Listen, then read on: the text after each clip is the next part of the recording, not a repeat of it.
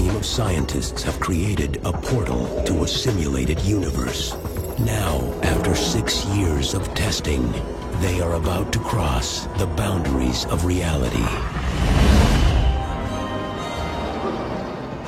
So the whole thing's what? A giant computer game? Nothing so mundane, man. When my mind is jacked in and I'm walking around experiencing 1937, my body stays here and kind of holds the consciousness of the program link unit. They thought they could maintain control. You can't just keep plugging your brain into this machine and not expect to be affected by it. But once they opened the door, Isn't this great? These people are real. Is this real?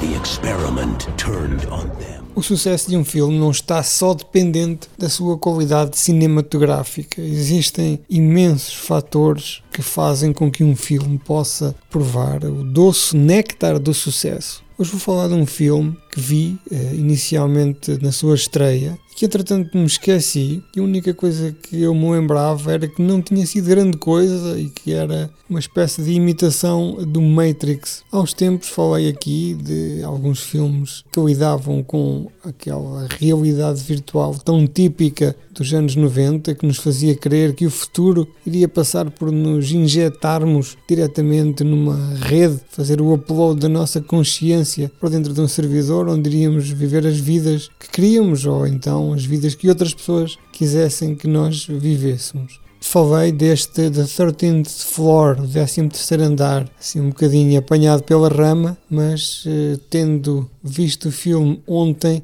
sinto-me na obrigação de voltar e redimir as minhas afirmações menos abonatórias acerca desta obra. Só para vos dar um exemplo, quando saiu Matrix eu não me senti especialmente excitado porque achei que era uma cópia descarada do filme de Dark City de Alex Proyas que teria saído um ano antes. E as pessoas pensam, mas porquê que toda a gente não achou o mesmo? Porque é que as pessoas não acharam a nível mundial, numa grande manifestação nas grandes praças, o Matrix é uma imitação do Dark City? Bom, porque quando saiu o Dark City ninguém o viu, porque andava toda a gente entretida com o Titanic. O Titanic, quando estreou, criou ali 3 ou 4 meses de hegemonia total em que todos os filmes que saíram depois viram-se atirados diretamente para o grande pântano de esquecimento. Estava lá Dark City, estava lá o Lost in Space, que é um filme até decente, estava lá o Deep Rising ou US Marshals, aquela sequela do hum, Fugitivo, que eu nem sei se é boa, se é má, porque eu acho que nunca vi. Entretanto, saiu o Matrix, o Matrix era parecido com o Dark City, o Dark City, por sua vez,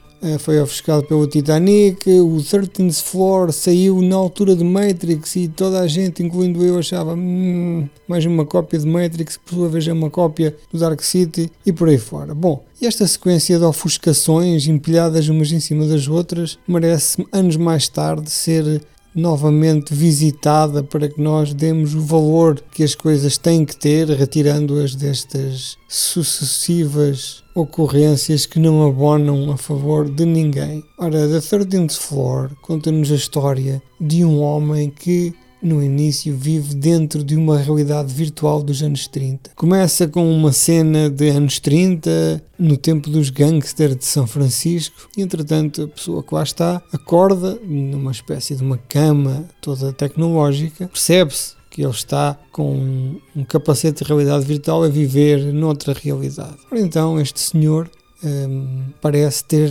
descoberto algo perfeitamente inovador e ao tentar telefonar a alguém para contar o segredo daquilo que aprendeu, é assassinado. E o filme então lida com esta questão. Há um crime Ninguém percebe ainda esta tecnologia, porque de facto este senhor foi um inventor, estão ainda em fase de testes, e começa ali a desenvolver-se um terrível segredo. E atenção, que eu vou falar de spoilers aqui para a frente, atenção aos meus ouvintes mais sensíveis, e descobre-se que dentro de, daquela simulação é tudo tão real que as pessoas têm consciência, existem até inclusivamente algumas pessoas que descobrem que estão numa simulação. Então o nosso herói volta outra vez à realidade e diz: epá, temos que acabar com isto ou temos que arranjar uma maneira de dar uma vida melhor a estas pessoas porque elas são pessoas, são, têm consciência do que está ali dentro. E então descobre-se que ele próprio também está a viver dentro de uma simulação em que existem milhões e milhões de simulações e que a nossa simulação tem já o poder de criar novas simulações dentro das simulações. E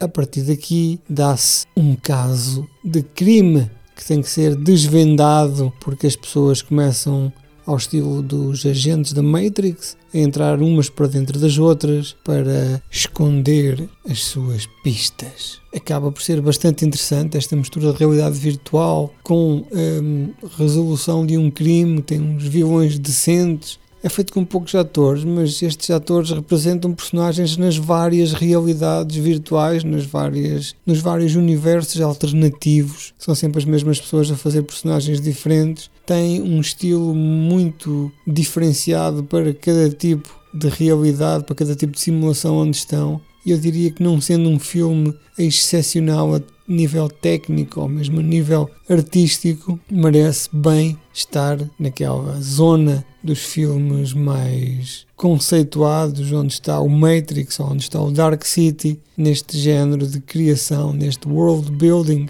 Um filme que poderia até ter uma sequela ou várias sequelas se tivesse tido sucesso, e o mínimo que podemos fazer é revê-lo, é ressuscitá-lo do lodo do esquecimento onde ele está neste momento mergulhado. You could call it the end of the world.